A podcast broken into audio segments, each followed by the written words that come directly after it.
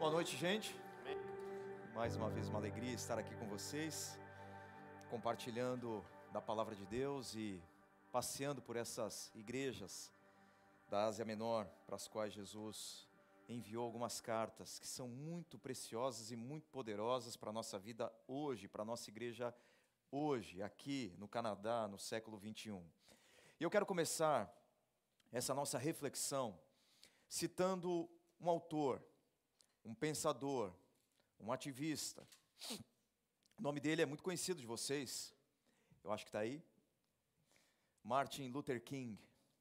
Certa feita, disse algo que para mim resume muito bem a reflexão que a gente vai fazer na igreja de Apocalipse, capítulo 2, versículo de número 12.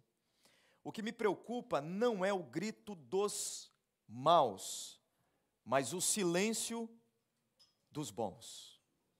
O que me preocupa não é o grito dos maus, mas o silêncio dos bons. É uma síntese maravilhosa da igreja de hoje.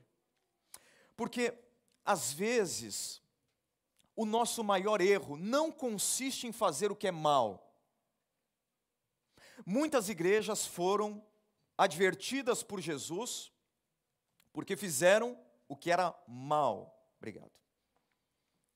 Mas muitas vezes o nosso maior equívoco, o nosso maior erro como igreja não é fazer o que é notadamente mal.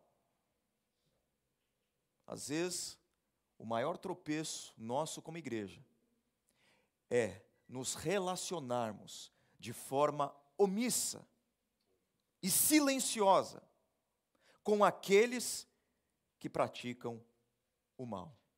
Eu vou mostrar isso para vocês a partir da igreja de Pérgamo. E eu chamo essa mensagem, um resumo dessa mensagem, de relações perigosas. O erro da igreja de Pérgamo foi nutrir relações perigosas. Eu quero provar para você isso, o quanto isso é perigoso para a vida da nossa igreja e para o nosso testemunho. Portanto, abra sua Bíblia no livro de Apocalipse, capítulo 2, a partir do versículo 12, quando Jesus diz assim: ao anjo da igreja em Pérgamo, escreva: essas são as palavras daquele que tem espada afiada de dois gumes. Sei onde você vive, onde está o trono de Satanás. Só um pano de fundo histórico aqui para vocês. Pérgamo era uma cidade marcada pelos grandes e inúmeros templos dedicados aos deuses pagãos. Alguns deles eu coloco aqui para vocês darem uma olhadinha na foto. Estão aí. Então, essa é a Acrópolis, que era a parte mais alta da cidade de Pérgamo, um local muito famoso, muito famoso. E nesse lugar, alguns templos suntuosos e importantes dividiam o espaço. Dentre eles, o templo dedicado ao deus Baco, que era o deus do vinho, o deus das orgias, o templo de Zeus, que era a divindade mor do panteão grego, e também lá no alto, na parte mais destacada, o templo dedicado ao imperador romano. Os estudiosos vão debater em qual desses templos estava localizado o trono de Satanás. Se no templo de Baco, se no templo de Zeus, se no templo do imperador romano. Mas eu concordo com aqueles que dizem que o trono de Satanás não estava num lugar, num espaço particular da Acrópolis ou da cidade de Pérgamo. Trono de Satanás aqui é, na verdade, uma cultura anti-Deus, uma cultura pagã, uma cultura idólatra, uma cultura demoníaca que marcava a cultura daquela cidade. O que, que a imagem do trono evoca para nós? Trono evoca poder. O que Jesus está dizendo é que Satanás exercia poder naquela cidade. O trono dele estava ali. Eu sei que falar sobre isso hoje é, é esquisito. Falar sobre domínio de Satanás, falar sobre demônios, forças espirituais atuando em nossas cidades, no mundo ocidental, do século 21, pós-iluminista, parece parece ficção. Nós estamos tão acostumados com aquilo que nós vemos, nós somos tão formatados por essa cultura materialista na qual nós estamos imersos, que às vezes nós perdemos de vista que existe uma realidade espiritual por detrás das coisas que nós tocamos e vemos. Jesus chamou Satanás de príncipe deste mundo. O apóstolo Paulo disse que Satanás é o Deus deste século, encarregado de cegar o entendimento das pessoas para que elas não contemplem a beleza do Evangelho. Em outras palavras, está aqui: Satanás continua exercendo o seu poder na história e nas grandes cidades. Está aqui, está no texto. Agora, preste atenção o que Jesus diz.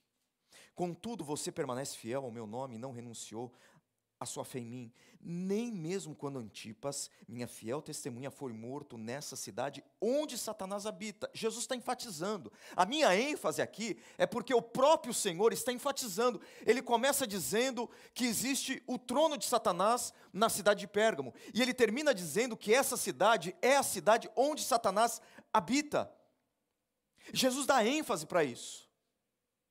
Era uma cidade terrível, essa cidade era a antessala do inferno, essa cidade era uma cidade muito difícil para os discípulos e discípulas de Jesus viverem diante dele de maneira fiel. Haja vista que o pastor de Pérgamo, conhecido como Antipas, foi martirizado, foi assassinado, foi morto nessa cidade de maneira assim cruel e perversa. Historiadores contam que Antipas, o pastor dessa comunidade, dessa igreja, foi colocado num boi de bronze e jogado dentro do fogo, para morrer ali sufocado e gradativamente queimado vivo. Essa era a cidade de Pérgamo. Mas olha, o que eu acho fantástico dessas igrejas. Jesus diz: contudo, você permaneceu fiel a igreja estava sendo ferozmente perseguida, fisicamente perseguida pelo Estado e ela permaneceu fiel. Parece que isso está distante da gente, mas existem irmãos e irmãs, gente que faz parte da família da fé, que está vivendo exatamente isso ao redor do mundo. Ainda existe muita perseguição contra cristãos no mundo. Muita. Por exemplo, tem um jornalista, o John Allen. Ele escreveu vários livros sobre esse assunto, sobre perseguição religiosa. E ele tem várias matérias publicadas nos grandes jornais norte-americanos. Um cara muito, mas muito respeitado. E ele lançou um livro o nome desse livro é Global War on Christians. E ele trabalha exatamente da perseguição religiosa contra cristãos no mundo. É um livro que já foi lançado há algum tempo, mas muito interessante. Observem só os dados desse livro baseado em pesquisas, ok? 80% de todos os atos de discriminação religiosa são dirigidos contra os cristãos. 90% de todas as pessoas mortas com base em crenças religiosas são cristãs. A missão Portas Abertas, que auxilia a igreja perseguida ao redor do mundo, também lançou recentemente uma pesquisa sobre perseguição religiosa. E olha só, dados assim alarmantes, que nós estamos aqui na cidade de Toronto, no Canadá, não percebemos o que está acontecendo ao redor do mundo, mas está acontecendo. 340 milhões de cristãos sofrem alto nível de perseguição e discriminação por sua fé. Em média, por dia, são 13 assassinatos, 12 ataques a igrejas, 11 prisões e 4 sequestros de cristãos. Eu sei que grande parte do mundo ocidental, da igreja que vive no mundo ocidental, não sente o bafo do calor da fornalha da perseguição religiosa. Mas eu acredito que gradativamente a igreja vai enfrentar mais e mais perseguição.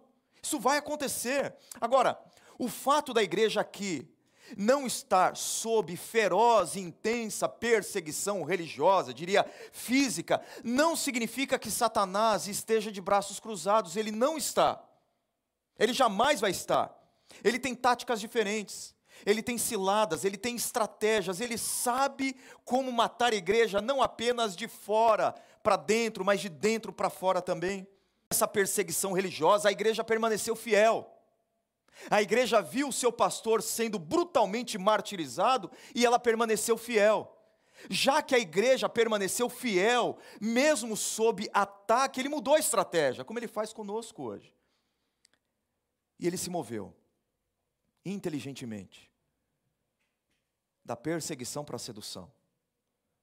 E a igreja começou a sofrer, duramente. Perceba só. Jesus diz: eu tenho contra você algumas coisas. Você tem aí pessoas que se apegam aos ensinos de Balaão, que ensinou Balaque a armar ciladas contra os israelitas, induzindo-os a comer alimentos sacrificados a ídolos e a praticar imoralidade sexual. Essa é uma referência a um episódio do Antigo Testamento, mais especificamente livro de Números, capítulos 23 e 24, está toda a história lá. O que, que aconteceu ali? o rei de Moabe, Balaque, percebeu que as tropas de Israel estavam avançando contra o seu exército. Eles estavam perdendo a batalha.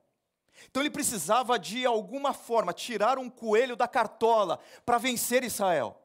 Então, a estratégia dele foi contratar uma espécie de profeta feiticeiro chamado Balaão para amaldiçoar o povo de Deus para lançar praga contra o povo de Deus. E aí Balaão tentou por diversas vezes amaldiçoar o povo de Deus, mas ele não conseguiu. Não teve jeito. E ele falou assim para Balaque: Balaque, não tem praga, não tem maldição que pegue nesse povo. Esse povo está protegido por Deus, não tem jeito. Mas eu tenho uma solução. Eu tenho uma outra estratégia. Vamos fazer o seguinte: pega as mulheres moabitas, e pede para essas mulheres seduzirem os israelitas. Fala para essas mulheres se deitarem com os soldados de Israel. Fala para essas mulheres conquistarem o coração deles. E depois que elas conquistarem o coração deles, faça com que essas mulheres entreguem os seus deuses para os homens de Israel, para que eles se curvem diante desses deuses. E de fato isso aconteceu. Olha só, Balaão entendeu que para vencer o povo de Deus não era necessário impor perseguição ou lançar maldição, porque a arma mais eficiente naquele momento para derrotar o povo de Deus era por meio da sedução. Não perseguição, nem maldição, mas sedução. E eu acredito que os nicolaítas, que era uma seita judaica infiltrada no povo de Deus, tem muita participação nisso. Jesus está dizendo que assim como Balaão seduziu com seus ensinos o povo de Deus no Antigo Testamento, alguns membros da igreja estavam sendo seduzidos também naquele período. E para mim, a grande responsabilidade era desses aí. De igual modo, você tem também os que se apegam aos ensinos dos nicolaítas. Ele falou dos ensinos de Balaão e agora ensinos dos nicolaítas. O que, que os nicolaítas defendiam? Eu já dei uma, sim, uma rápida pincelada em outra conversa que eu tive com vocês sobre os nicolaítas, mas a premissa deles era a seguinte: se você teve um encontro com Jesus, se você foi salvo por Jesus, se Jesus entrou na sua vida, se você rendeu a sua vida à graça de Jesus, então você pode viver do jeito que você quiser. Porque a liberdade em Cristo é a liberdade para o pecado.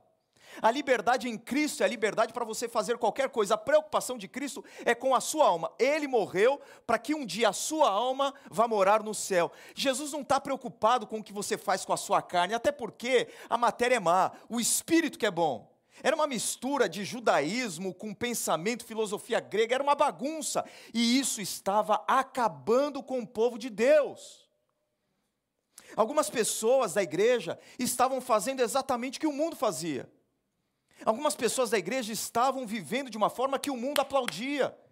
Algumas pessoas da igreja tinham a mente aberta, eram progressistas e toleravam a imoralidade no meio da igreja.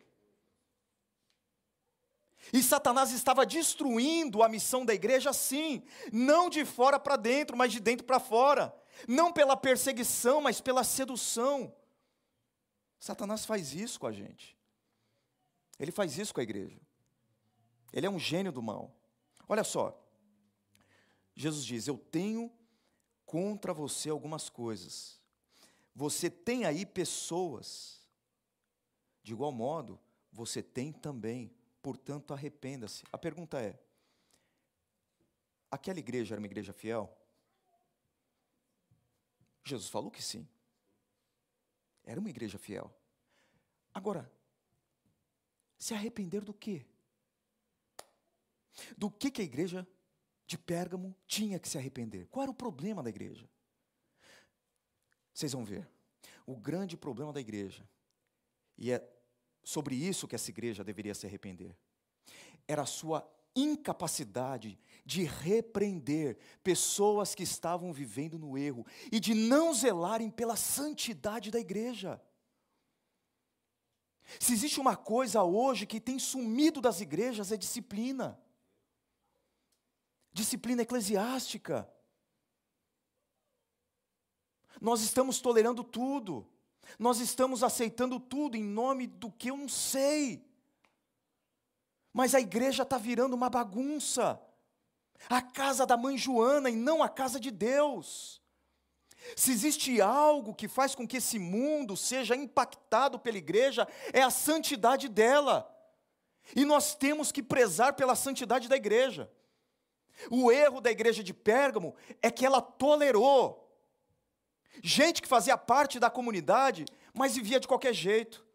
Por isso eu digo assim para vocês: Jesus está chamando a igreja de Pérgamo a se arrepender de suas relações perigosas, por não se posicionar diante de amigos de caminhada cristã, que estavam se perdendo em práticas contrárias à palavra de Deus, enquanto alguns viviam na imoralidade, a parte fiel da igreja se calou se omitiu.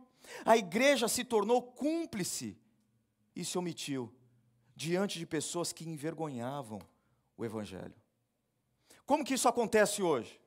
Será que isso acontece hoje com a nossa igreja também ou com as nossas igrejas? Acontece assim: você tem amizade com pessoas que são membros da igreja, que têm uma caminhada teoricamente, com Jesus, que estão aqui todos os finais de semana, que estão participando, inclusive, ativamente de ministérios, às vezes que são até líderes. Mas essas pessoas, conquanto na vida pública tenham um, um formato de santidade, você sabe que na vida privada elas vivem a partir de princípios e valores contrários à palavra de Deus. Essas pessoas lidam com a sexualidade, essas pessoas lidam com as finanças, essas pessoas lidam com a educação dos filhos, essas pessoas lidam com o casamento a partir de uma mentalidade avessa à sabedoria de Deus. E você, em nome da amizade, se omite e se cala e não faz absolutamente nada. Nós precisamos tomar cuidado com isso. Uma das narrativas culturais mais aceitáveis hoje, mais louvadas, é que nós devemos tolerar tudo. Claro que a tolerância é importante. Eu preciso tolerar quem pensa diferente de mim. Eu preciso tolerar quem diverge de mim. Eu preciso tolerar as diferenças, mas existem coisas que a igreja não pode tolerar, nem eu e nem você. Jesus disse à igreja de Éfeso, e uma das coisas boas que a igreja de Éfeso tinha era isso, que ela odiava as obras dos nicolaítas. Jesus louvou, elogiou aquela igreja porque ela odiava as obras dos nicolaítas, em outras palavras, ela não tolerava aquilo que os nicolaítas faziam no meio da igreja. Portanto, existe uma santa intolerância que a igreja deve preservar. Nós não podemos tolerar tudo.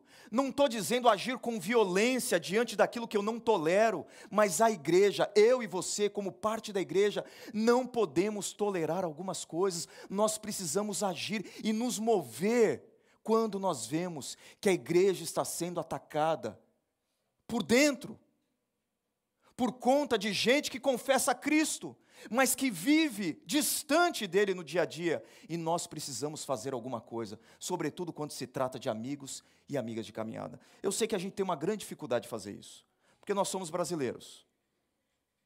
E o brasileiro tem esse perfil, tem essa característica, por um lado é bom. O brasileiro é ótimo em jogar papo fora. O brasileiro é ótimo em dar risada junto. O brasileiro é ótimo em ter muitos amigos e conversar amenidades. Nós somos bons nisso. Entretanto, nós somos péssimos quando nós temos que confrontar esses amigos com os quais nós trocamos palavras amenas. Amigos com os quais nós vamos para os happy hours da nossa vida nós somos péssimos nisso. Nós somos terríveis em ter conversas cruciais e dizer para as pessoas que nós amamos: você está errado e você está errado. Somos ruins nisso. Tem um livro chamado Conversas Cruciais, que eu recomendo fortemente a leitura. Fabuloso. Fabuloso. Se você tem dificuldade em chegar para alguém, olhar no olho e dizer: meu irmão, você está trilhando um caminho de morte. Você está errada. Leia esse livro, esse livro vai ajudá-lo grandemente. Ele diz assim: o erro que a maioria de nós comete em nossas conversas cruciais é de acreditar que temos que escolher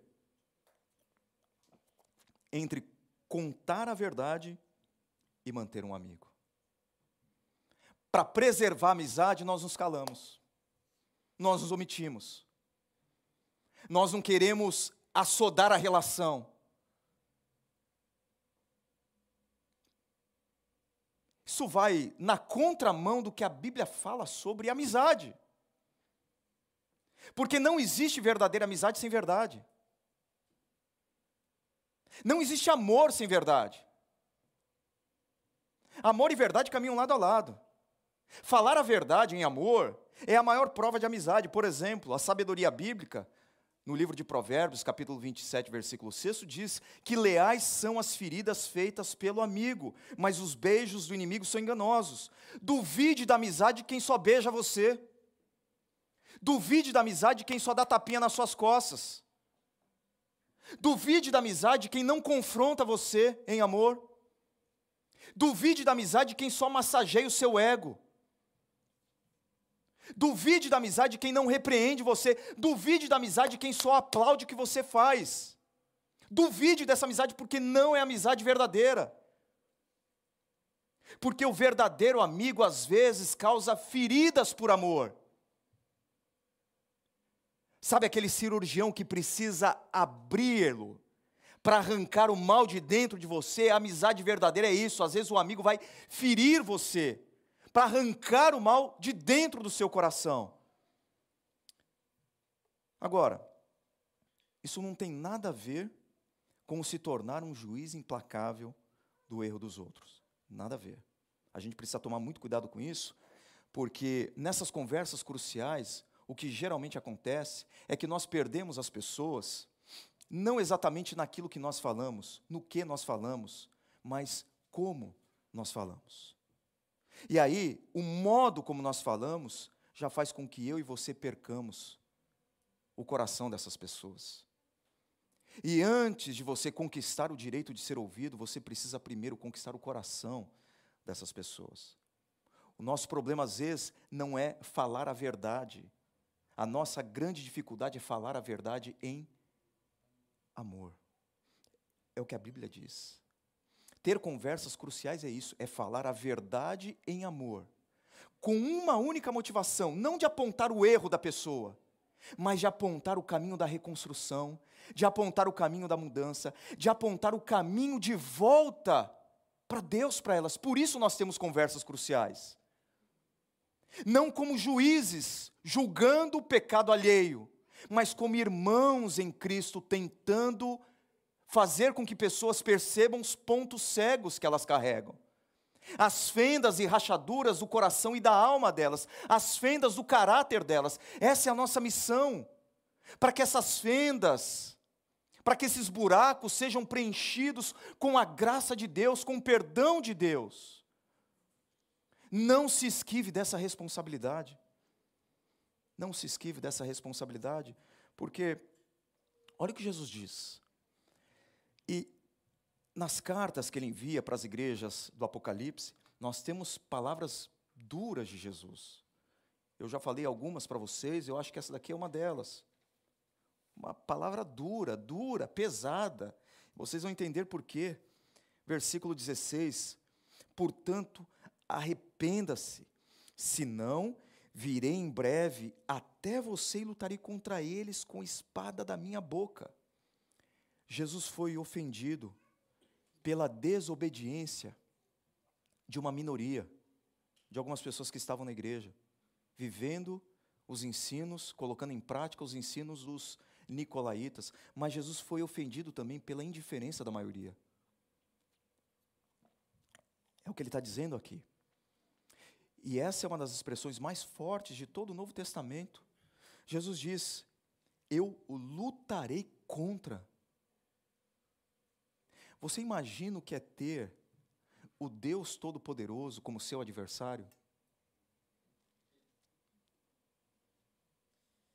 Imagina o que é ter Jesus lutando contra alguém? Meu Deus, ninguém pode resistir. Ninguém pode resistir. Ele está dizendo: Eu lutarei contra. Terrível coisa é ter Jesus como adversário. E se nós não temos como Senhor da nossa vida, nós o teremos como nosso adversário. Mas o que me chama atenção aqui é a mudança de pronome. Você prestou atenção? Jesus diz: Virei em breve até você. E lutarei contra quem? Contra eles. Parece que esse grupo, essa maçã podre, estava tava no cesto, estava na igreja, mas não fazia parte da verdadeira igreja. E Jesus, melhor do que ninguém, sabe diferenciar o joio do trigo. Ele diz: Eu virei em breve até você e eu vou lutar contra eles. Portanto, não se surpreenda quando você for impactado com escândalo na igreja. Primeiro, porque a igreja tem pecadores. A igreja não é uma concessionária de santos, a igreja é uma oficina de pecadores. Nós estamos aqui sendo consertados pela graça de Deus. Nós estamos em manutenção. Então tenha paciência com a igreja. Jesus ama a igreja do jeito que ela é. Quem é você para não amar a igreja porque ela se parece feia para você? Para Jesus ela é linda, ele ama a igreja. Mas eu adiciono algo ao que eu estou dizendo. Alguns escândalos vão brotar.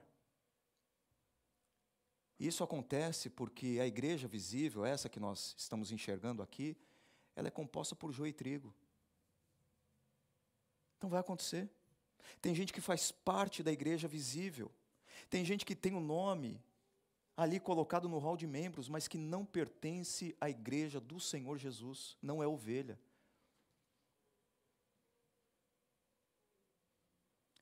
Virei em breve até você e lutarei contra eles. Mas uma conclusão inequívoca aqui é essa. Preste atenção. Se você não se posicionar, se você não abrir a sua boca, se você não se mover na direção de pessoas que você ama, não estou falando de pessoas que você não ama, de pessoas que você ama, para confrontá-las em amor, para olhar no olho delas e dizer para elas que elas estão trilhando um caminho de morte, o que você está fazendo é a pior coisa do mundo. Você está entregando essas pessoas à espada de Jesus, ao rigoroso julgamento de Jesus. Não tem nada a ver com amor. A gente pensa que se a gente falar, a pessoa vai deixar de amar a gente, que se a gente apontar um erro, isso não é prova de amor, de carinho, pelo contrário. A maior demonstração de amor que você oferece para um irmão, para uma irmã de caminhada cristã, é alertá-lo, é alertá-la, que se caso ela não se arrepender do que tem feito, Jesus virá contra ela, Jesus virá contra ele. E diante da força de Jesus, absolutamente ninguém pode resistir. Bom, estou encerrando. E eu quero fazer algumas perguntas para vocês, para nós. Existe alguma coisa hoje da qual você precisa se arrepender urgentemente? Ou você que nos acompanha pela internet ou em algum momento?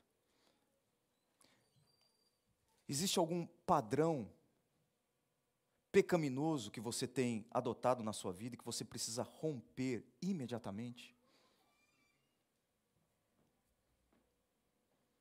Talvez Deus tenha te trazido para cá nessa noite para falar ao seu coração: é tempo de você se arrepender. É tempo de você se arrepender. E mais, eu acho que essa segunda é até mais importante do que a primeira o que você tem que fazer hoje, hoje, assim que acabar o nosso encontro, o que você precisa fazer de prático, de concreto, de palpável, para mudar a direção da sua vida, para para quebrar esse padrão pecaminoso no qual você entrou e do qual você não consegue mais sair, o que você precisa fazer de, de prático hoje?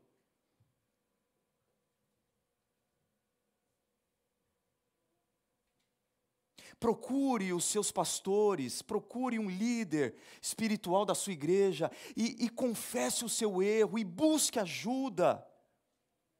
Não continue nesse caminho. Não continue em nome de Jesus. Rompa com esse pecado. Mas uma outra pergunta para você. Com quem você precisa conversar nessa semana, a fim de dizer para essa pessoa que você ama, que até agora você se omitiu e se calou diante do que você viu na vida dele ou na vida dela, mas que Deus incomodou o seu coração de tal forma que você se sentiu impelido e obrigado a apontar alguns pontos cegos que essa pessoa não está enxergando na vida dela. Pode ser uma pessoa da igreja, esposa, esposo, os filhos, os pais, seja quem for. Veja, a igreja de Pérgamo era uma igreja que estava em pecado porque ela se omitiu e se calou frente amigos e amigas de fé, irmãos e irmãos na fé, que estavam vivendo uma vida completamente avessa aos princípios e valores da palavra de Deus. E Jesus foi até essa igreja e disse: vocês precisam se arrepender disso, vocês não podem se omitir, vocês não podem se calar, porque Deus zela pela santidade da igreja dele. E se nós não fizermos nada em relação a isso, a igreja vai ser destruída. Existem igrejas que fecham as suas portas. Jesus falou no Novo Testamento que igrejas seriam arrancadas do seu lugar. Se vocês não se arrependerem, eu virei e vou remover o candelabro. Ele está dizendo: eu vou fechar essas igrejas. E igrejas aqui que nós estamos aprendendo com foram fechadas, porque não se arrependeram.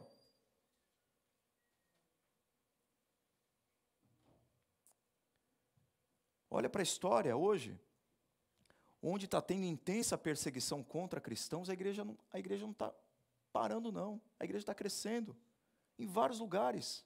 Esses dados aqui não estão apontando para o desaparecimento da igreja. Nesses lugares de intensa perseguição, a igreja está florescendo. Agora, em contextos do mundo ocidental, onde a igreja tem liberdade para expressar a sua fé, ela está fechando as suas portas. Porque talvez a maior inimiga da igreja hoje não seja a perseguição, mas a sedução. Crentes que estão na igreja, mas vivendo a partir de princípios e valores avessos à palavra de Deus. Com quem você precisa ter uma conversa crucial nessa semana?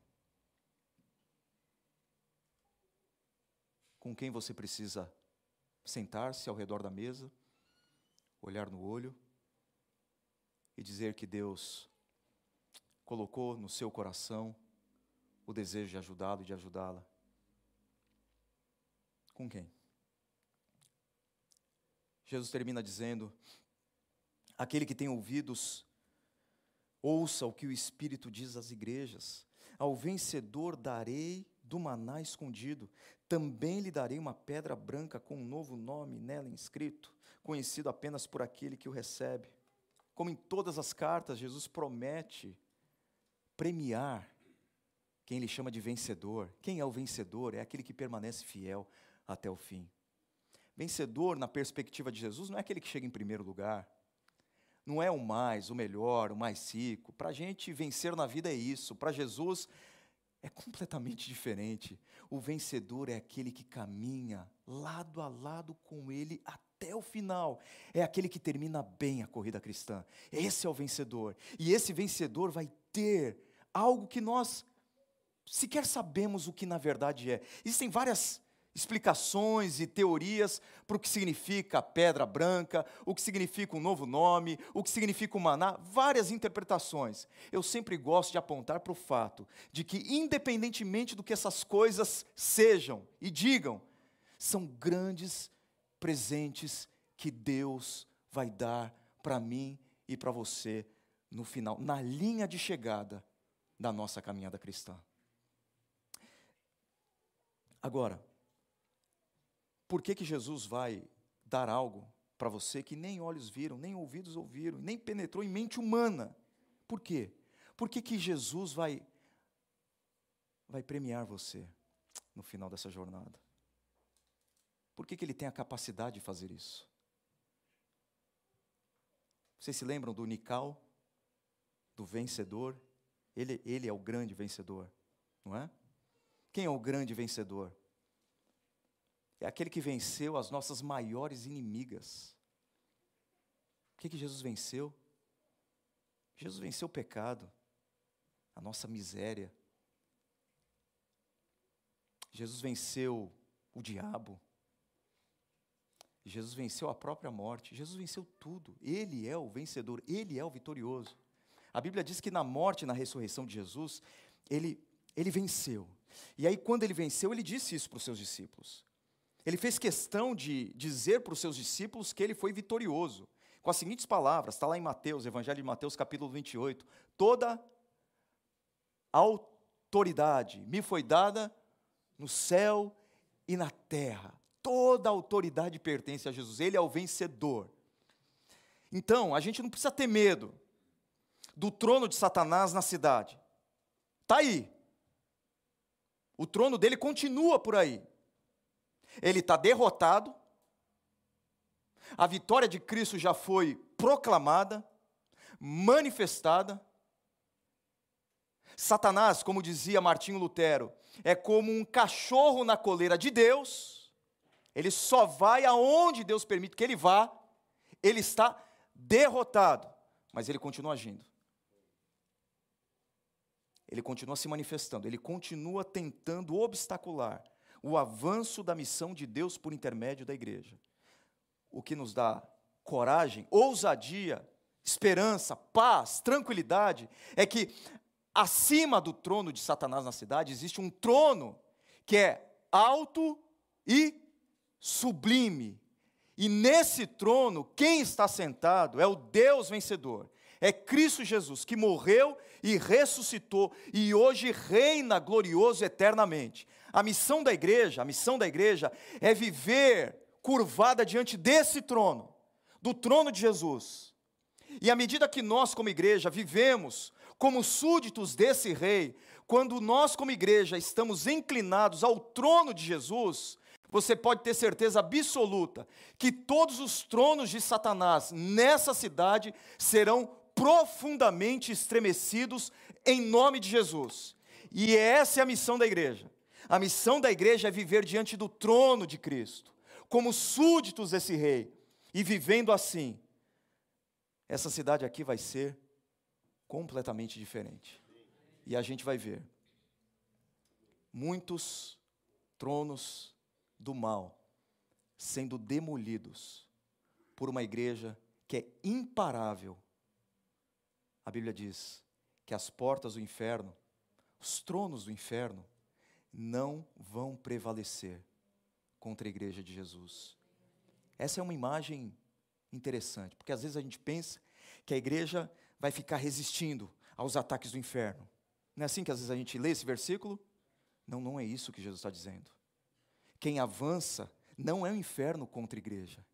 Quem avança é a igreja contra o inferno. As portas do inferno não vão prevalecer contra a igreja de Jesus. A igreja de Jesus está avançando, mas para ela avançar, ela precisa prezar pela sua santidade. E prezar pela sua santidade passa em cuidar para que aqueles que professam com a sua boca que Jesus é o Senhor vivam de acordo com aquilo que professam. Que Deus abençoe a sua vida em nome de Jesus. Feche seus olhos. Vamos orar?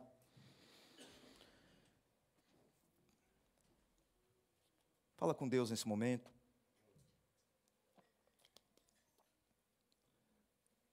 Se de alguma forma Deus incomodou o seu coração para você se arrepender de algo que você tem praticado, vivido, e até agora você não se deu conta, mas nessa noite o Espírito Santo incomodou você e mostrou para você algo que você não estava vendo, se arrependa agora.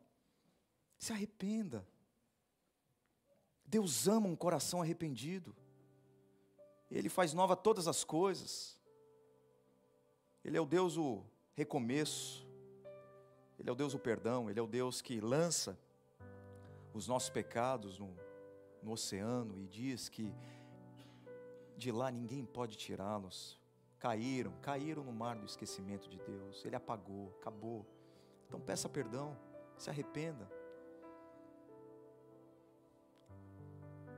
E eu quero desafiar você também a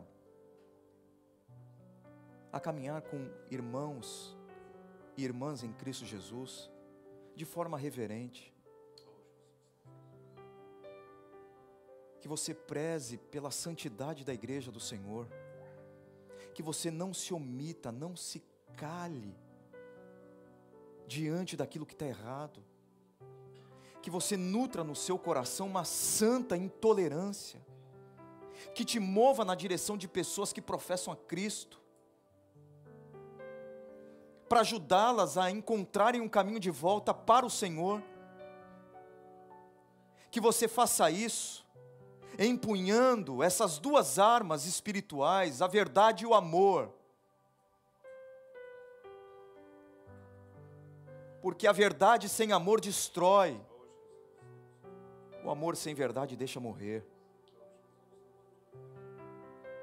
Fale a verdade em amor.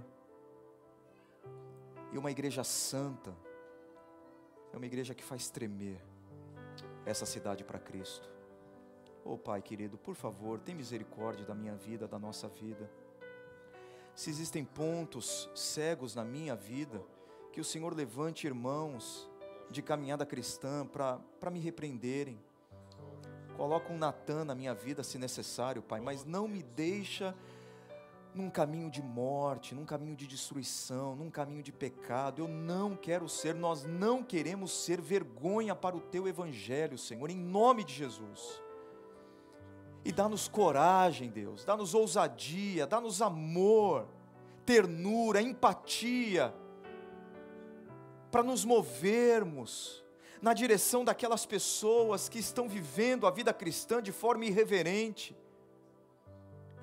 E que, de uma maneira, Senhor, preparada, de forma muito especial pelo Teu Espírito, nós tenhamos a oportunidade de ajudar gente querida e amada a voltar para os trilhos da tua vontade. Nós não queremos entregar pessoas à tua disciplina, Deus. Nós não queremos que Jesus seja o adversário delas, muito pelo contrário. Nós queremos ajudá-las a, a caminharem com Cristo como Senhor, como Salvador, como amigo pessoal. Ajuda a tua igreja, Deus. Ajuda-nos a preservar, a lutar pela santidade da tua igreja. Para a honra e glória do teu nome, nós te pedimos em nome de Jesus. Amém, Senhor. Amém.